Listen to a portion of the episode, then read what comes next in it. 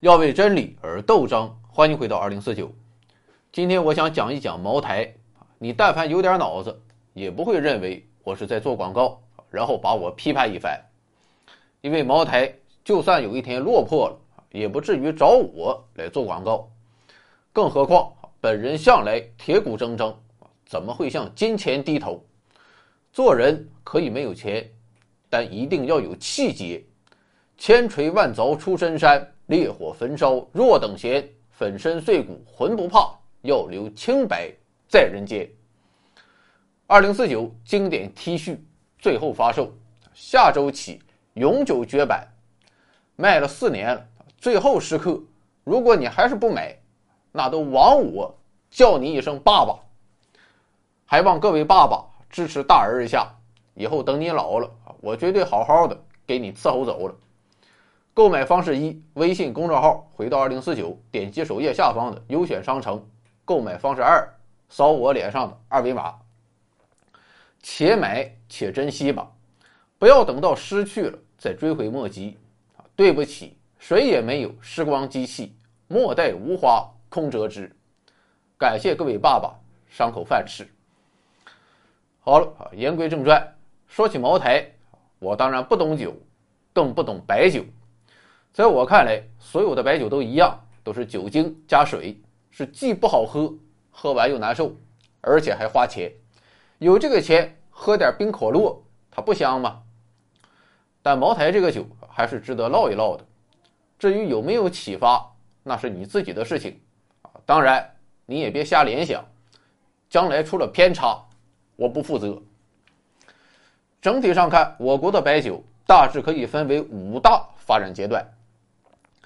第一阶段是作坊酒，这是在工业化还没有进入中国之前，白酒生产就是两大特点：传统的工艺手法和落后的生产能力。所以在这一阶段，不管是什么酒，它的影响力只能局限在十里八乡，靠民间的口碑来传播。当然，也有一些作坊酒很有名气啊，甚至不亚于茅台酒在今天的名气。比如说，安徽池州的杏花村，就因为杜牧的一句话“借问酒家何处有，牧童遥指杏花村”，啊，一时间名噪天下。可即便如此，杏花村的酒啊，也只能在当地小范围流通。当然，茅台酒也不差，在作坊酒时代也是比较出名的代表之一。要说杏花村的酒和茅台的酒啊，是不是就比其他的作坊酒要好？我个人。是持有保留意见，他们的名气应该更多的是一些文化因素。杏花村是因为杜牧啊，茅台是因为地处偏远的老少边穷地区，所以自带一种神秘感距离产生美嘛。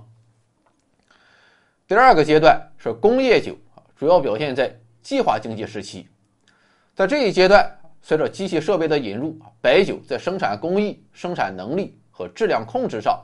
都有了长足的进步，但由于计划包揽一切，生产和销售被硬性分离，所以各个酒厂的工作重心就是抓生产啊，至于销售，不用操这个心。这就导致酒厂啊虽然产量不断提高，但在经营思维上其实没有产生质的变化。茅台酒也是如此，产量更高了，工艺更严谨了，再加上被印点为。国酒，所以茅台的影响力那是如日中天，毕竟领导都说好。但也正是这种有恃无恐，让茅台酒的经营思维不断僵化，终于在白酒的第三阶段遭到了重大冲击。这个第三阶段就是广告酒。九十年代市场经济春风化雨，一九九五年、一九九六年和一九九七年。来自山东的白酒连续三年拿下了央视标王，啊，这个话题这是暴露年龄。像我这个岁数的啊，应该都知道孔府宴酒。如果你不知道就说明你家没有电视。当年的广告那是响当当，喝孔府宴酒做天下文章，啊，到现在我也不知道喝酒和做文章有什么关系。我喝酒啊，肯定是做不了天下文章。倒是可以耍天下流氓。孔府宴酒之后是秦池酒，一九九七年直接交给央视三点二亿广告费，啊，咱就不讲广告本身它怎么样，就是这个三点二亿就足以让秦池酒一夜爆红。当然，孔府宴和秦池啊只是这一时期的典型代表，当时类似的小酒厂可以说是遍地开花，新品牌层出不穷。他们的做法非常简单粗暴啊。就是买来一些四川的和贵州的酒，然后拿自来水一兑，接下来就用地毯式的广告轰炸，把市场搅得天翻地覆。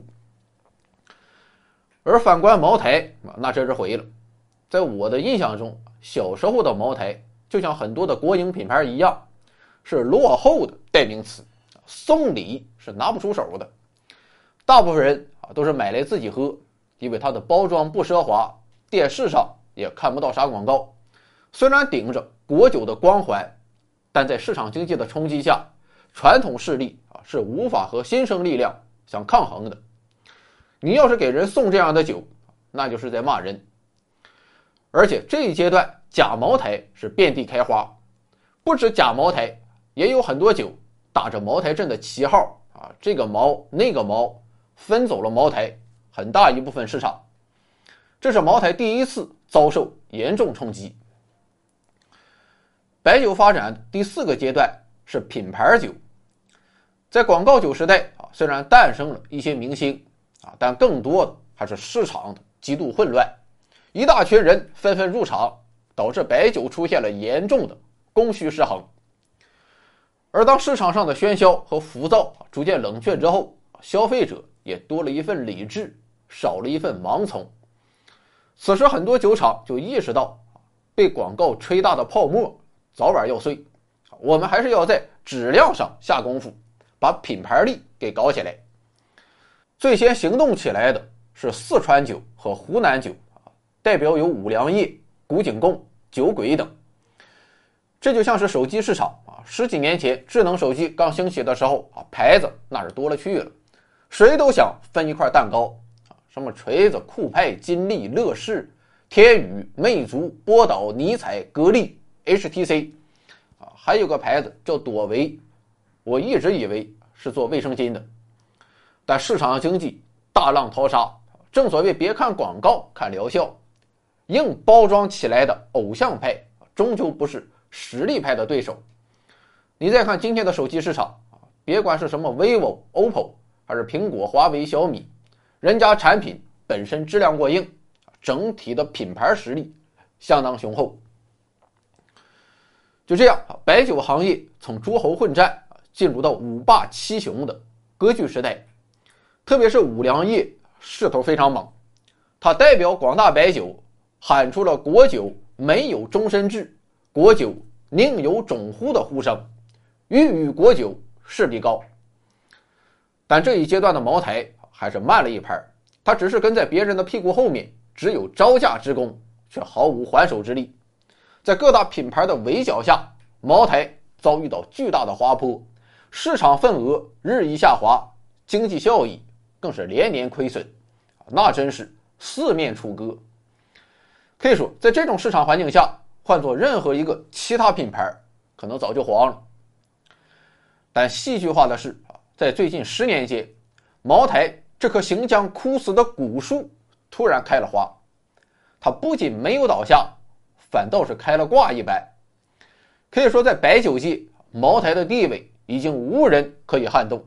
我们可以称其为白酒中的劳斯莱斯，白酒中的爱马仕，白酒中的百达翡丽，但不能说它是白酒中的可口可乐或者麦当劳，这都是在侮辱它。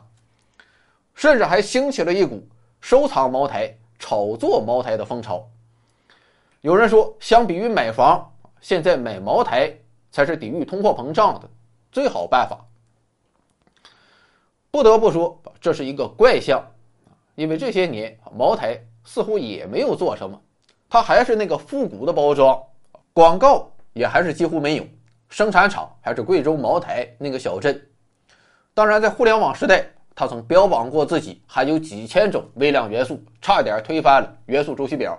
还曾宣传茅台酒可以杀死幽门螺旋杆菌，把全国各大医院的消化内科惊出一身冷汗。啊，另外还有各种专利、头衔、领导的身份啊，都不一般。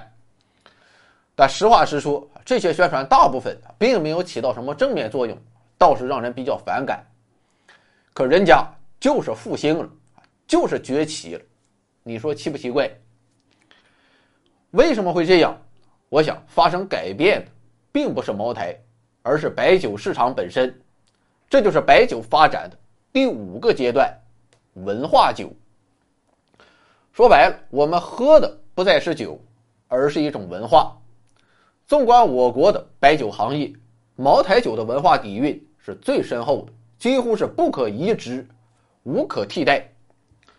传统的酿造工艺结合国酒的名头，活在朋友圈里的人结合根深蒂固的面子思维，内卷的现实结合空虚的消费主义，越来越狭窄的上升通道结合千百年的送礼文化，高涨的物价。结合随大流的投机炒作，中华民族伟大复兴结合国潮国货的兴起，吃啥都怕有污染的现代臭毛病，结合茅台镇得天独厚的自然环境，茅台也不是谦虚，我只是顺应了历史的进程。啊，当然我们也不能说在这一过程中，茅台就是我自岿然不动，为了打造文化酒的品牌。茅台也是下了很大一番功夫，比如说推出了年份酒、生肖酒、定制酒，各种纪念酒，哪怕是茅台厂的工作人员也充满了文化气息。比如说采酒区的都是二十八周岁以下的985、211毕业的漂亮女性，年轻美女采出来的当然是琼浆玉液，粗鄙的老娘们儿她就采不出来，她们只能去采。老坛酸菜，